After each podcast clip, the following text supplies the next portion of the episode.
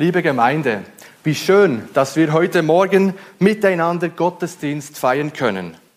Mit dem Gott, der derselbe ist, gestern, heute und in alle Ewigkeit hinein. Ich wünsche mir, dass wir in diesem Gottesdienst Gottes Nähe und Geborgenheit erleben können. Auch wenn wir von ganz unterschiedlichen Orten heute Morgen auf Gottes Wort hören, dann können wir in unserem Herrn Jesus Christus miteinander verbunden sein. Er ist da, er steht uns bei.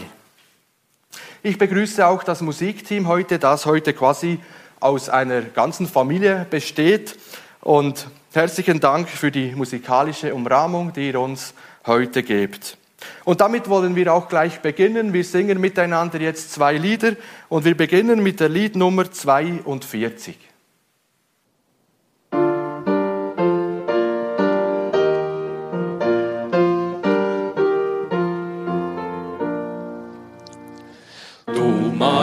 Seele singe, worauf uns singe schön, dem welchen alle Dinge zu Dienst und Willen stehen. Ich will den Herrn droben, hier preisen auf der Erd. Ich will ihn herzlich loben, solang ich leben wird. Wohl dem, der einzig schauet nach Jakobs Gott und Heil, wer dem sich anvertrauet, der hat das beste Teil das höchste Gut erlesen, den schönsten Schatz geliebt. Sein Herz und ganzes Wesen bleibt ewig ungetrübt. Hier sind die starken Kräfte, die unerschöpfte Macht das weisen die Geschäfte, die seine Hand gemacht. Der Himmel und die Erde mit ihrem ganzen Heer, der Fisch und selge Herde im großen wilden Meer. Hier sind die treuen Sinnen, die niemand Unrecht tun, all denen Gutes gönnen, die in der Treu beruhen. Gott hält sein Wort mit Freuden, und was er spricht, geschieht. Und wer Gewalt muss leiden, den schützt er im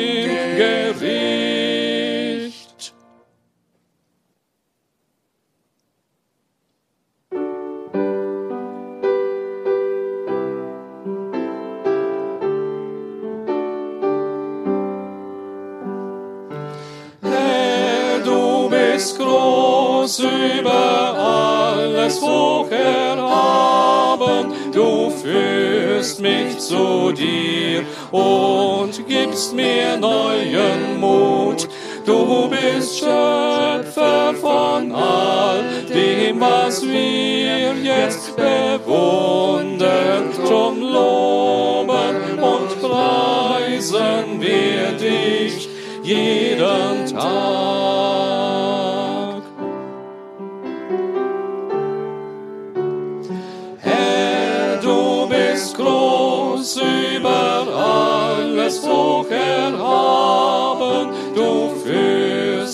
Zu dir und gibst mir neuen Mut.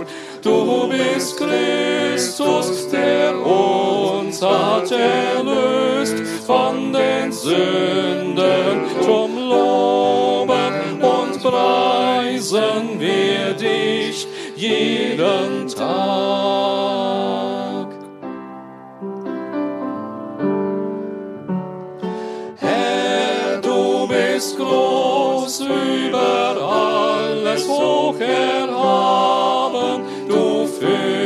führst mich zu dir und gibst mir neuen Mut.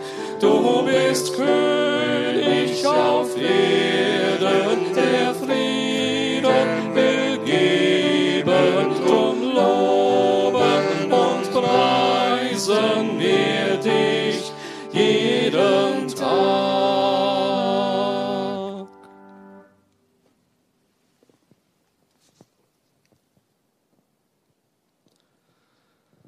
Lieber Herr Jesus, vielen Dank für die Möglichkeit, dich loben zu dürfen und auch so von dir hören zu dürfen, Herr.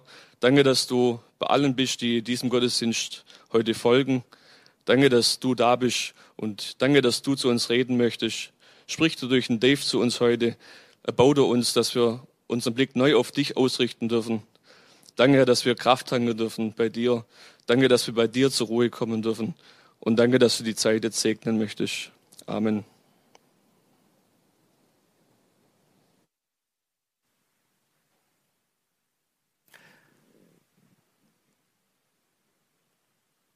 Heute ist Palmsonntag.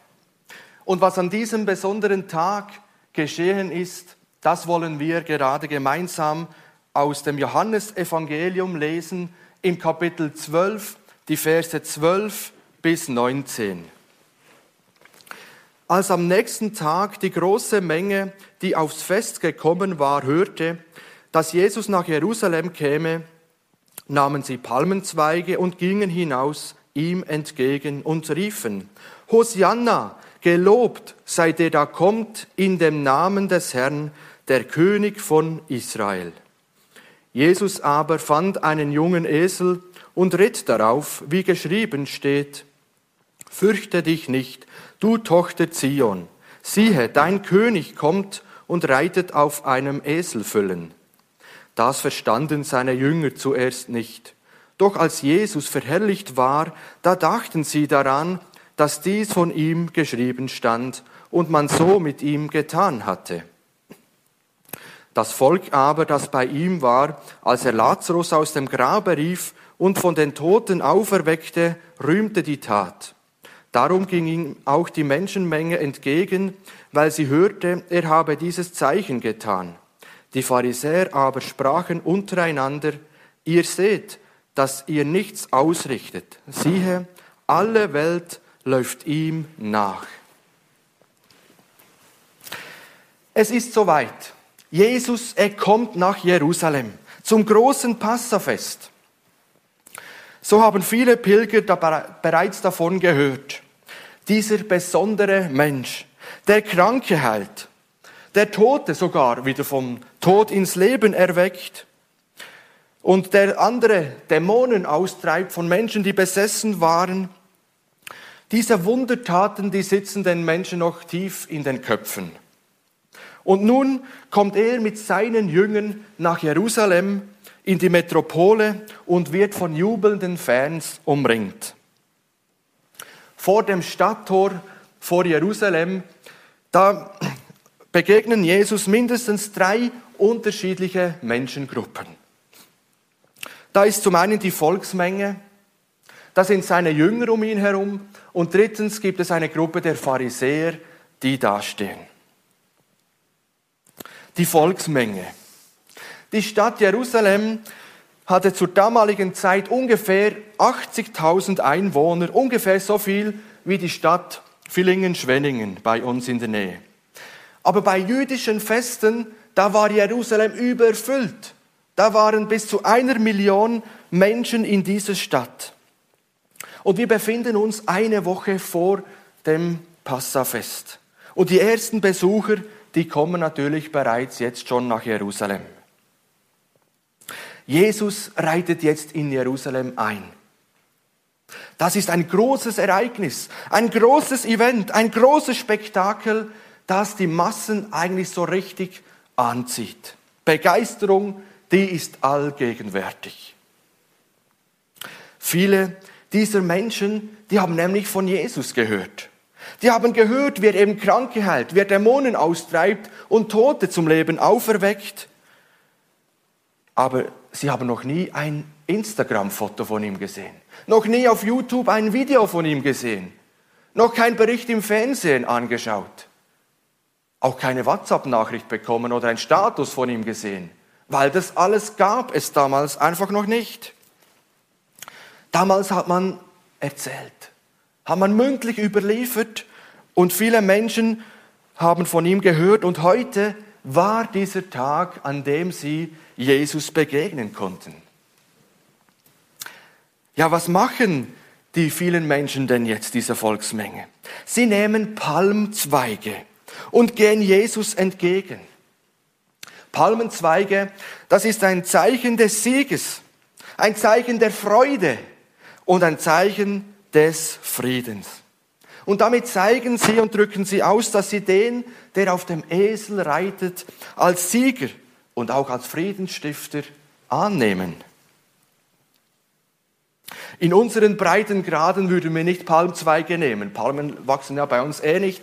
Also müssen wir von Tannen oder von anderen Bäumen so Zweige abreißen. Aber wir würden das tun, indem wir vor einer solchen Person einen roten Teppich auslegen würden. Das ist die Art, wie wir Personen, Menschen ehren.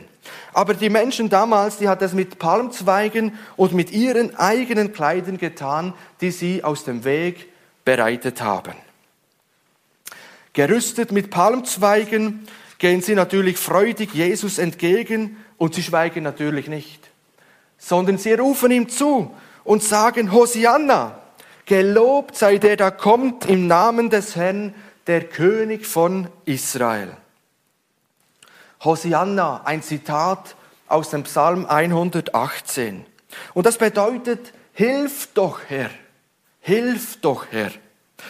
Er ist ein Ausdruck der Anerkennung und des Lobes. Als König von Israel soll er Rettung und Erlösung bringen. Jesus ist eingeritten. Das war ein richtiges Spektakel. Die Menschenmenge behandelte ihn wie einen Superstar, wie eine Berühmtheit, so wie wir heute Prominente feiern würden. Diese erste Gruppe, die bezeichne ich als Fans, als allgemeine Befürworter, als Zujubler. Es ist eine Gruppe, die man schnell mit etwas begeistern kann. Und es gab auch eine Gruppe, die mit Jesus von Bethanien herkam, die die ganze Sache mit der Auferstehung von Lazarus miterlebt haben. Die sind immer noch innerlich aufgewühlt und irgendwie so high und die feiern jetzt Jesus. Jetzt, wo er kommt, da muss er doch so richtig gefeiert und zelebriert werden. Doch hast du gewusst, dass Jesus eigentlich gar keine Fans möchte. Vielleicht sagst du, ich bin ein großer Fan von Jesus. Und dann würde ich sagen, toll. Aber weißt du, das ist nicht das, was Jesus eigentlich möchte. Jesus möchte keine Fans, sondern Nachfolger. Jesus möchte Nachfolge haben. Und das ist wichtig, dass wir das verstehen.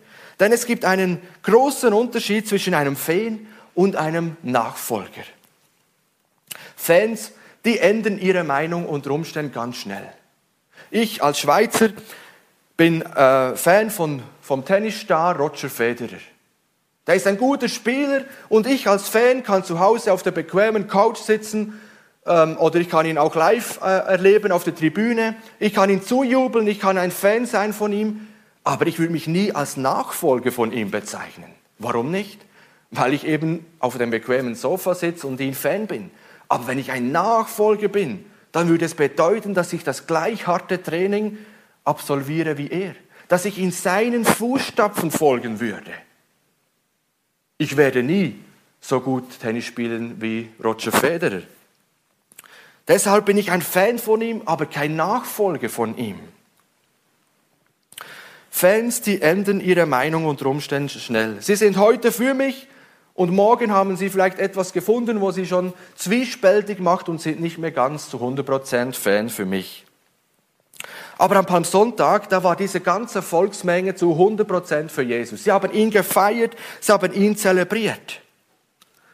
Aber wenn wir die Geschichte weiterlesen, dann fällt uns auf, dass eine Menschenmenge auf einmal nicht mehr Hosianna ruft, sondern kreuzigt ihn. Kreuzigt ihn. Und da merken wir, wie auf einmal aus, dem Fan, aus den Fans etwas anderes geworden ist. Eigentlich Feinde. Manche würden diese Gruppe als Sonnenchristen oder Schönwetterchristen bezeichnen. Ich bezeichne sie als Nachfolger Christi. Jesus, er passt sich nicht meiner Meinung an. Denn Jesus sagt die Wahrheit. Jesus ist nicht mein Hobby, sondern mein Leben. Jesus ist nicht nur ein Teil von meinem Leben, sondern er ist das Zentrum. Das ist ein Riesenunterschied, ob du ein Fan von Jesus bist oder ob du ein echter Nachfolger, ein Jünger Jesu bist. Ob du ein Sonntagschrist bist oder ein echter Jünger Jesu. Die Fans, die haben nichts dagegen, dass wir in einem christlichen Land leben. Die haben nichts dagegen, dass du an ihn glaubst. Aber sie würden nicht aufstehen, wenn es darum geht, etwas niederzulegen für Jesus. Das sind die Hosianna-Rufer. Sie gehen vom, von einem Event zum anderen. Da kommt das nächste Worship-Konzert, wo sie sich auch gut fühlen, aber innerlich, das sieht ihr Leben irgendwie anders aus. Ich habe manchmal den Eindruck, dass es Christen gibt, die muss man mit Events am Leben erhalten. Da gehen sie von einem zum anderen Event, aber wenn sie mal ausbleiben, wie jetzt gerade, dann nimmt diese Begeisterung nach und nach ab. Das Christsein wird irgendwie langweilig und öde und man kann sich ja gar nicht mehr an etwas freuen, weil ja diese ganzen Events nicht mehr da sind, von denen man lebt. Und sie schaffen selber es nicht, in Gottes Wort hineinzuschauen. Und ich möchte alle ermutigen, dass wir hineinschauen, denn genau hier ist die Kraft. Die Kraft kommt aus dem Wort Gottes, nicht aus diesen riesen Events. Die sind auch gut, die dürfen auch sein. Aber sie sollen nicht das Fundament sein unseres Glaubens, sondern Gottes Wort. Wir wollen es studieren. Wir wollen Nachfolger sein, die Gottes Wort studieren und es in einem zweiten Schritt auch in die Tat umsetzen. Und damit kommen wir zur zweiten Gruppe, die Jünger. In Vers 16 haben wir gelesen, doch das verstanden seine Jünger damals noch nicht. Erst nachdem Jesus in Gottes Herrlichkeit zurückgekehrt war, begriffen sie, dass sich mit dem, was hier geschah, die Aussage der Heiligen Schrift erfüllt hatte. Also was haben die Jünger hier nicht verstanden? Ja, dass die Schrift aus Sacharja 9, Vers 9 vor ihren Augen in Erfüllung geht. Und ich habe mich gefragt, ausgerechnet die Jünger verstehen es nicht. Ausgerechnet die Gruppe, die Jesus am nächsten steht, die drei Jahre mit ihm unterwegs war, die viel gesehen haben, die viel erlebt haben, die unterrichtet wurden von Jesus selber. Genau die verstehen es nicht, können es nicht einordnen, was hier vor sich geht. Und deshalb bezeichne ich diese Gruppe als unverständig. Sie sind irgendwo passiv, völlig im Hintergrund und sie kommen bei diesem ganzen Spektakel, was sich da ereignet, gar nicht einmal zu Wort. Und auch nachdem Jesus auferstanden war, erklärten die Jünger, die unterwegs nach Emmaus waren, einem fremden Mann, es war Jesus, aber sie haben es nicht erkannt, dass er es ist. Und sie haben ihm erklärt, wir haben gehofft, dass er der von Gott versprochene Retter ist, der Israel befreit. Sie hatten eine andere Vorstellung und Erwartung von Jesus Christus. Sie haben einen Messias erwartet, der den Königsthron besteigt, aber nicht das Kreuz. Sie haben einen Messias erwartet, der den Königsthron und nicht das Kreuz besteigt. Da ist ihre Erwartung völlig erschüttert worden. Sie haben gehofft, dass Jesus sie aus der römischen Herrschaftsmacht befreien würde. Aber Jesus, als er auf dieser Erde war, hat selber gesagt, mein Reich ist nicht von dieser Welt. Und dann sagt er, wäre es von dieser Welt, würden meine Diener darum kämpfen, dass ich nicht den Juden überantwortet würde. Aber sein Reich ist eben nicht von dieser Welt. Und wir haben gelesen, erst nachdem Jesus auferstanden war, nachdem er in den Himmel zurückgekehrt ist, haben die Jünger verstanden, was sich hier eigentlich abgespielt hat. Dass sich hier genau das Wort aus Sacharja 9, Vers 9 erfüllt hat. Die Nachfolger, die Jünger, die Jesus am nächsten stehen, waren unverständlich. Sie konnten es nicht einordnen. Und ich habe mich so die Frage gestellt, kommen wir uns als heutige Nachfolger von Jesus manchmal auch ganz ähnlich vor? Dass auch wir irgendwie unverständlich sind, dass wir Dinge, die in unserem Leben passieren, seien es Situationen, Entscheidungen, Führungen Gottes, die wir nicht einordnen und verstehen können. Und für mich selber gibt es viele Dinge, die unverständlich sind, die ich selber nicht einordnen kann. Warum zum Beispiel lässt Gott es zu, dass eine Frau eines guten Freundes mit Mitte 30 so befallen wird mit Krebs, dass die Ärzte sagen, wir können ihr nicht mehr helfen. Und ein halbes Jahr später, gestern, ist sie daran verstorben. Solche Ereignisse, die können uns irritieren und verunsichern. Was soll das? Warum Gott? Kannst du dir das erlauben? So eine junge Familienmutter richtig aus dem Leben gerissen. Und ich glaube, so könnten wir alle von gewissen Ereignissen, Situationen aus unserem Leben erzählen, wo wir sagen, Mensch, ich kann das nicht einordnen. Ich kann da Gott einfach nicht verstehen. Und mich ermutigt dann selber diese Tatsache immer wieder, dass Gott in seiner Souveränität alles im Griff und alles unter Kontrolle hat. Er hat alle Krankheiten unter Kontrolle. Auch dieser Virus, der jetzt da ist. Alles steht unter seiner Macht, unter seiner Gewalt. Und weil ich in der Bibel lese, dass alles, was geschieht, was Gott zulässt, einen Sinn hat in Gottes Augen, vielleicht nicht in meinen Augen, aber in Gottes Augen hat es einen Sinn. Und in Gottes Augen hat es eine positive Absicht. Wir verstehen es im Moment nicht wie die Jünger. Aber vielleicht werden wir es einmal später, noch in diesem Leben oder alles spätestens, wenn wir bei Jesus sind, verstehen, warum er dies und jenes zugelassen hat. Ich habe die Jünger jetzt so ein bisschen als unverständnisvolle Leute dargestellt, aber ich möchte noch eine andere Seite zeigen. Wir müssen uns noch etwas vorstellen, nämlich die Situation, in der sie sich befanden. Mit Besorgnis waren sie nach Judäa zurückgekehrt. Jesus war schon mal in diesem Gebiet und dort wollten sie Jesus steinigen, weil er so viele Zeichen und Wunder getan hat. Und dann sagt Jesus, kommt, wir gehen wieder ins Gebiet Judäa. Und die Jünger sagen, hey, Moment mal, Jesus, äh, dort wollten sie dich doch steinigen. Und Jesus besteht darauf und sagt, das ist mein Auftrag, da muss ich hin. Und da kommt natürlich Sorge auf. Was geschieht mit Jesus in diesem Gebiet? Also die Besorgnis, dass sie nach Judäa zurückkommen. Und dann diese außergewöhnliche Erfahrung, dass Jesus Tote vom, äh, zum Leben erweckt. Das war auch völlig irritierend, völlig neu für sie. Und dann dieser drohende Beschluss vom Hohen Rat, wo sie mitbekommen haben, sie wollen Jesus töten, sie wollen ihn aus der Welt schaffen. Und zugleich ist jetzt da eine Riesenmenge, die begeistert diesem Messias zuruft und zujubelt. Ja, und dann kommt ihr Meister noch zuletzt auf einem Esel daher. Wie bitte sollen Sie diese Eindrücke, die da auf Sie einstürmen, verstehen und einordnen? Und deshalb kann ich es irgendwie nachvollziehen, dass es hier im Text heißt, dass die Jünger es nicht verstanden haben in dem Augenblick. Erst später, und wer weiß, vielleicht haben sie erst in dem Moment erkannt, wo sie den Geist Gottes bekommen haben.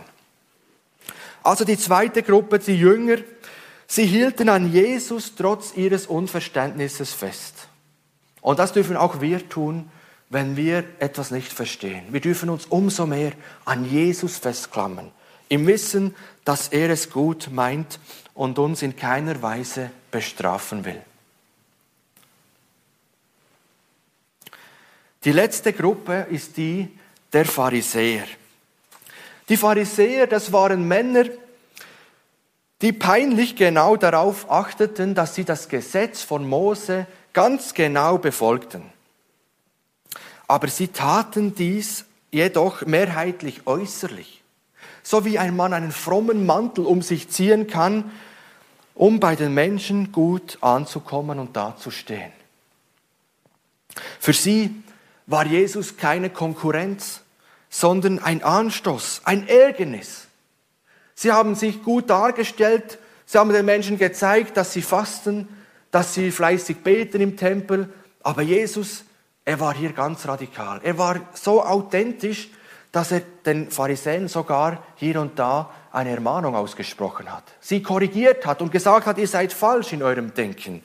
Und das kam natürlich nicht gut an. Also diese Gruppe können wir als Gegner bezeichnen, als Frustrierte, als Menschen, die neidisch sind. Und in unserem Text im Vers 19, da schreibt der Johannes, die Pharisäer aber sprachen untereinander, ihr seht, dass ihr nichts ausrichtet, siehe, alle Welt läuft ihm nach. Ich finde das interessant, dass der Johannes das gewusst hat dass er das schreiben kann.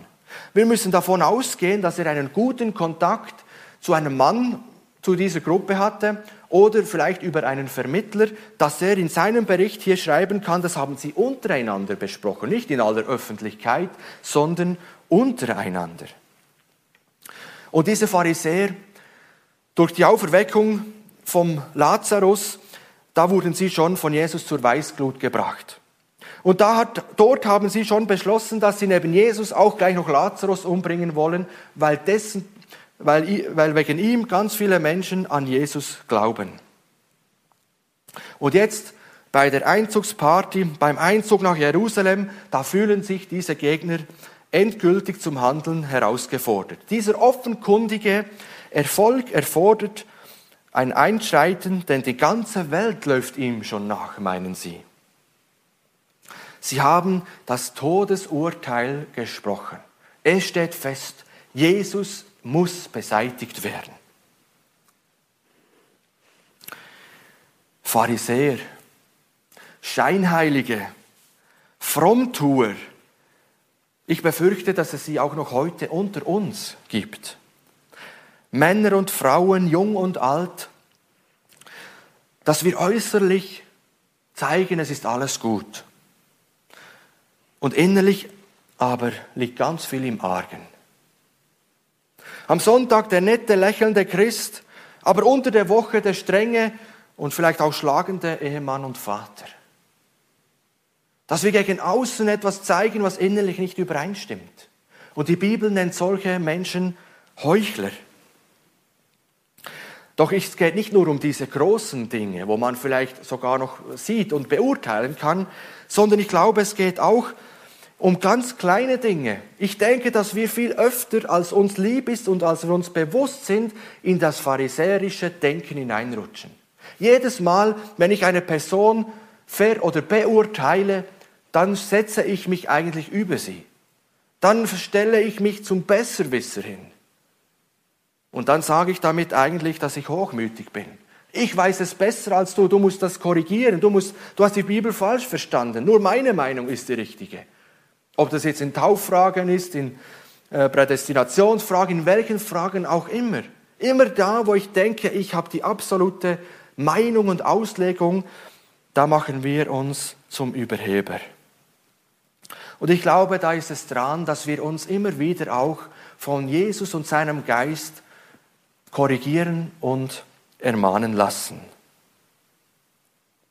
Wer in Jesus Christus nicht den Erlöser, nicht den Erretter erkennt, der kann nichts mit ihm anfangen. Dann ist Jesus für einen solchen Menschen ein Ärgernis, ein Anstoß. Bis jetzt haben wir uns nur mit diesen Gruppen um Jesus herum beschäftigt. Aber ich möchte jetzt ganz bewusst noch zu Jesus kommen, der im Mittelpunkt steht. Zur Hauptperson. Denn Jesus Christus, der Messias, ja, der ist eigentlich der Grund für die Begeisterung des Volkes, aber auch für das Unverständnis der Jünger und auch für das Ärgernis der Pharisäer verantwortlich. Es geht eigentlich hier um Jesus. Und mich fasziniert, dass hier etwas in Erfüllung geht, was für ungefähr 500 Jahre bevor Jesus an diesem Punkt steht, dass er auf den Esel steigt und in Jerusalem einzieht, aufgeschrieben wurde. Diese Worte aus Sacharja 9, Vers 9, die gehen hier wortwörtlich in Erfüllung. Wow, was war das für einen Moment? Die Jünger haben es nicht verstanden, den anderen war es wahrscheinlich egal, was sich hier erfüllt. Aber heute wissen wir, dass sich genau dieses Wort auf Sacharja 9, Vers 9 erfüllt. Und dort heißt es, fürchte dich nicht, du Tochter Zion. Siehe, dein König kommt zu dir und reitet auf einem Eselfüllen. Dieser wahre König hätte doch das Recht, das beste Pferd, der schönst geschmückte Wagen, für sich in Anspruch zu nehmen. Doch er kommt nicht auf Ross und Wagen daher und auch nicht mit einer großen Gefolgschaft hinten nach, sondern bescheiden auf einem Esel. Und das bewegt mich. Warum kommt der König aller Könige auf einem Esel daher? Bescheiden war schon sein Ankommen hier auf dieser Erde. Er, kam in ein, er lag in einer Futterkrippe, weil es keinen Platz in der Herberge gab für ihn. Er lag da, wo normalerweise Tiere daraus essen, wahrscheinlich in einer stinkenden Futterkrippe drin. Bescheiden war seine Ankunft. Und auch bescheiden ist sein letzter Weg nach Jerusalem auf einem Esel. Der Esel, was will er uns wohl sagen? Der Esel, der war damals ein kostbarer Besitz als Reittier und Lastenträger. Es sind geduldige und sehr leidensfähige Tiere, die keine Last scheuen. Und ich habe mich gefragt, ob gerade dieser Esel, auf dem Jesus reitet, nicht ein Bild für ihn selber ist. So wie der Esel keine Last scheut und leidensfähig ist, so wird Jesus selber zum Lasten- und Leidenträger. Er trägt stellvertretend die Last von uns Menschen. Ha, welche Last denn? Es geht um die Last, um die Schuld, dass wir Gott ignorieren. Dass wir nichts mit ihm zu tun haben wollen in unserem Leben. Dass wir ihn völlig ausklammern obwohl wir diesem Gott, der uns geschaffen hat, eigentlich alles verdanken. Unser ganzes Leben. Dass du jetzt auf dem Sofa sitzen kannst und diese Predigt anschauen kannst, das hast du schlussendlich Gott zu verdanken. Er wollte, dass du und ich leben. Aber wir Menschen sind so egoistisch, dass wir sagen, nein, Gott brauche ich nicht. Der soll nichts sagen in meinem Leben. Der soll, mit dem will ich nichts zu tun haben. Wir drehen Gott den Rücken zu und sagen, nein, Gott brauche ich nicht in meinem Leben. Und das schmerzt Gott. Das tut Gottes Herz weh. Wenn Menschen ihn ablehnen, ihn ignorieren und sagen, Gott brauche ich nicht in meinem Leben. Das ist etwas für Arme, Schwache und Kranke. Weißt du, dass Gott dich unheimlich liebt? Dass Gott dich bedingungslos liebt? Und dass er eine Beziehung mit uns leben möchte? Und seine Liebe, die reicht für alle Menschen. Und dieser Beziehungsgedanke, der kommt schon in diesem Vers, wo wir eben gelesen haben, zum Ausdruck. Und da heißt es, siehe, dein König kommt zu dir. Was für eine Botschaft. Der König höchstpersönlich, der kommt zu dir. Er möchte nicht nur in Jerusalem einziehen, sondern er möchte in dein Herz ziehen, in dein Leben hinein. Was für eine schöne Palmsonntagsbotschaft. Siehe, dein König kommt zu dir. Heute an Palmsonntag, da feiern wir nicht nur den Einzug in, nach Jerusalem, sondern auch der Einzug in dein Herz hinein. Ich weiß nicht, mit welcher Gruppe von diesen drei du dich am ehesten identifizieren kannst. Vielleicht bist du so richtig begeistert und springst Jesus entgegen, du feierst ihn, du bist high, du bist ein großer Fan von ihm, du lebst von tollen Events. Doch wenn sie ausbleiben, dann wird es irgendwie öde und langweilig. Hey, und dann möchte ich dir sagen, dann nimm deine Bibel, fange heute an, darin zu lesen. Fange an, sie zu studieren. Nicht nur oberflächlich lesen, sondern zu studieren. Und daraus kannst du Kraft schöpfen. Das Christenleben lebt nicht von großen Events, sondern vom Wort Gottes. Und ich ermutige dich, tauche in das Wort Gottes hinein. Besonders jetzt in diesen Tagen, wo wir ja etwas mehr Zeit dafür auch haben. Vielleicht kannst du dich mit der zweiten Gruppe mehr identifizieren. Du sagst, ich bin eigentlich ganz nah an Jesus und ich bin schon jahrelang mit ihm unterwegs. Doch was da abgeht, das kann ich im Moment einfach gerade nicht einordnen. Du verstehst es nicht, du bist vielleicht auch verunsichert, du bist irritiert. Du fragst dich, Jesus, was soll das Ganze? Warum hast du dies und jenes zugelassen in meinem Leben oder im Leben von anderen Menschen? Du bist wie die Jünger damals nach Erklärung suchend. Und dir möchte ich sagen, halte an Jesus fest. Vertraue ihm weiter, dass er alles unter Kontrolle hat, deine Situation und auch die Situation von den Menschen, die du liebst. Und denke daran, dass er einen guten, souveränen Plan hat, der für uns Menschen nicht einsichtig ist, Gott lässt sich nicht in seine Karten blicken und zeigt uns, was er tut. Aber wir dürfen etwas, ihm vertrauen. Und das Vertrauen, das wünsche ich dir in Jesus. Vielleicht gehörst du zur letzten Gruppe und du sagst, also Jesus, mit dem musst du mir gar nicht kommen. Der sagt mir gar nichts. Und vielleicht hast du auch negative Erfahrungen gemacht mit Christen, mit solchen, die Jesus nachfolgen. Und dir darf ich sagen, weißt du, dass Jesus dich unendlich liebt. Seine Liebe reicht auch für dich, egal wie du mit Jesus umgehst. Er liebt dich so fest, dass Jesus am Kreuz hängend für seine Feinde gebetet hat und er hat gesagt, Vater, vergib ihnen, denn sie wissen nicht, was sie tun. So groß ist seine Liebe. Siehe, dein König kommt zu dir. Das gilt dir ganz persönlich. Lass Jesus in dein Leben einziehen, wenn du ein Fan von ihm bist. Und dass er dich dann zu einem Nachfolger machen kann. Lass ihn einziehen, wenn du Gottes Führung nicht verstehst. Wenn du nicht einordnen kannst, was Gott tut. Lass ihn einziehen, damit er dich umso fester und näher an dich drücken kann in, an seine Nähe, dass er dir Trost, Ermutigung und Kraft geben kann. Und lass Jesus auch in dein Leben, in dein Herz einziehen, wenn du ihn bis heute abgelehnt hast. Wenn du bisher heute gesagt hast, Jesus brauche ich nicht. Lass ihn einziehen, damit er in dir zeigen kann, was er für dich getan hat, wer er ist, dass du das erkennen kannst. In Offenbarung 3 heißt es, siehe, ich stehe vor der Tür und klopfe an. Und dort heißt es, wer die Tür auftut, zu dem wird Jesus hineingehen und wir werden in diese Gemeinschaft, nach der sich Jesus so unheimlich sehnt, hineinkommen.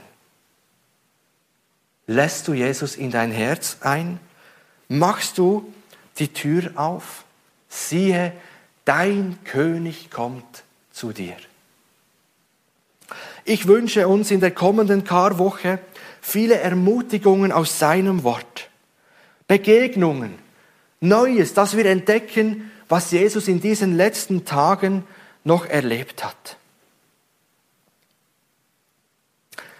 Ich möchte mit uns beten. Du König aller Könige und Herr aller Herren, danke für dein Wort, dass du es uns gegeben hast und dass du alles erfüllt hast, was darin geschrieben steht. Danke, dass du bescheiden in Jerusalem einzogst und dort am Kreuz zum Lastenträger geworden bist. Danke, dass wir durch deinen Tod und deine Auferstehung wieder in die Gemeinschaft mit dir kommen können. Ich finde es so gewaltig, dass du als König in unsere Herzen einziehen möchtest. Und ich bitte dich, dass du uns in der kommenden Woche ganz besonders durch dein Wort begegnest, dass wir die Botschaft vom Kreuz verstehen können. Und so bitte ich, Herr, segne und behüte uns. Herr, lasse dein Angesicht leuchten über uns und sei uns gnädig. Herr, hebe dein Angesicht über uns und gebe uns deinen göttlichen Frieden. Amen.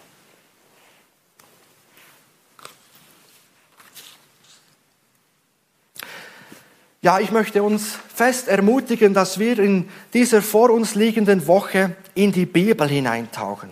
Dass wir jeden Tag eine Begebenheit von Jesus anschauen und nachlesen, was er da noch erlebt hat.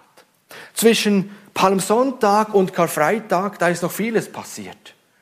Und wer das wissen will, der soll in die Bibel hineinschauen. Und das hat mich selber so fasziniert und wieder beeindruckt was Jesus in seinen letzten Tagen noch erlebt hat.